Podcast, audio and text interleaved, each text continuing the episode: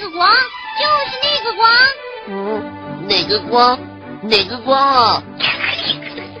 我在学电视广告啊，被我骗了。有哎，我真的看见光了。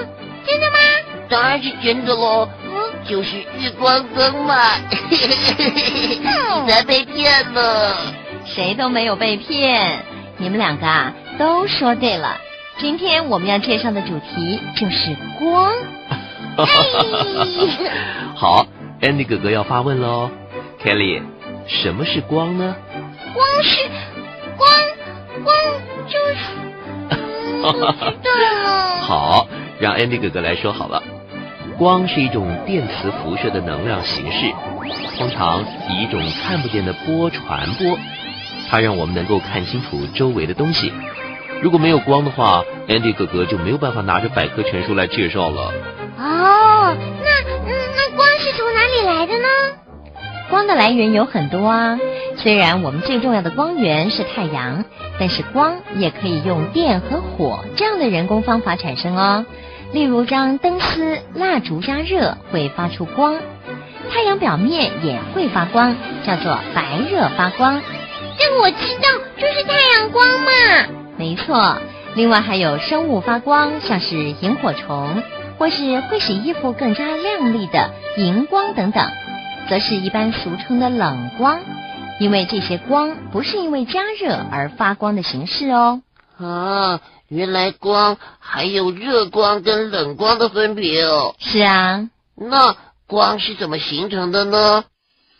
其实，一切可以发光的物质或者物体都是光源。手电筒的光源是灯泡中呃一根叫做灯丝的细金属丝。打开手电筒。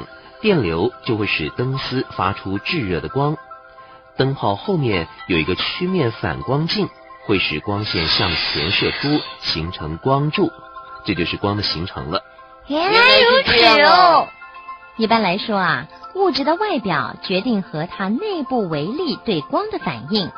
澄清或是乳状的物质呢，都可以透光，我们称它们叫做透明或半透明。至于不透明的物质呢，会吸收或反射光，使它变暗或闪亮。此外啊，光照射在不透明物质上，会投射下一个阴影，阴影呢是光线不能到达的地方哦。哦，就像我的影子。对，另外像是透镜和反光镜，也能够利用光来成像，呃，让我们能够看到小的或者是远距离的东西。例如，你在一杯水中呢放一支钢笔，水面下的部分看起来弯了，这种现象的原因是折射，因为光线以一定的角度进入透明物质后发生弯曲或者是发生折射的过程，而当光线照在光亮物质的时候，就从它的表面反射开来，那么这样的过程呢，则是反射。嗯，透镜和反射镜，你要怎么样区别呢？呃，透镜呢像是一个放大镜啊，是一个透明物质的曲面体，因为折射改变了光线通过的方向。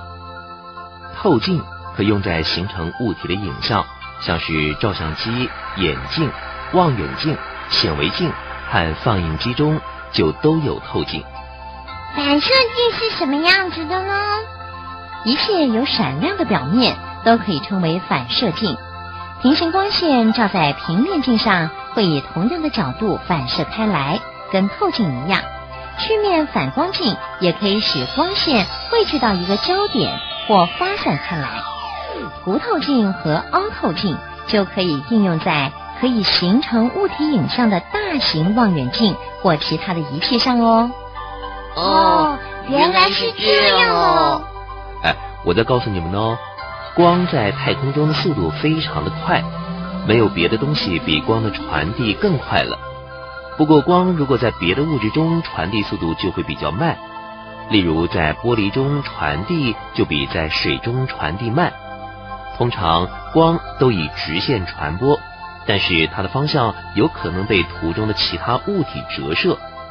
嗯，光的原理蛮有趣的，但是也有点难呢。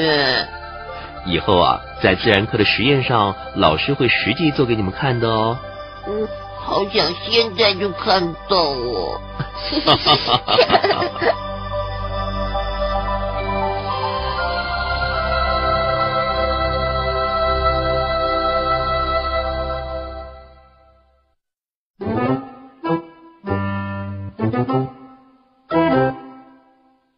小朋友，你知道林奈是何方神圣吗？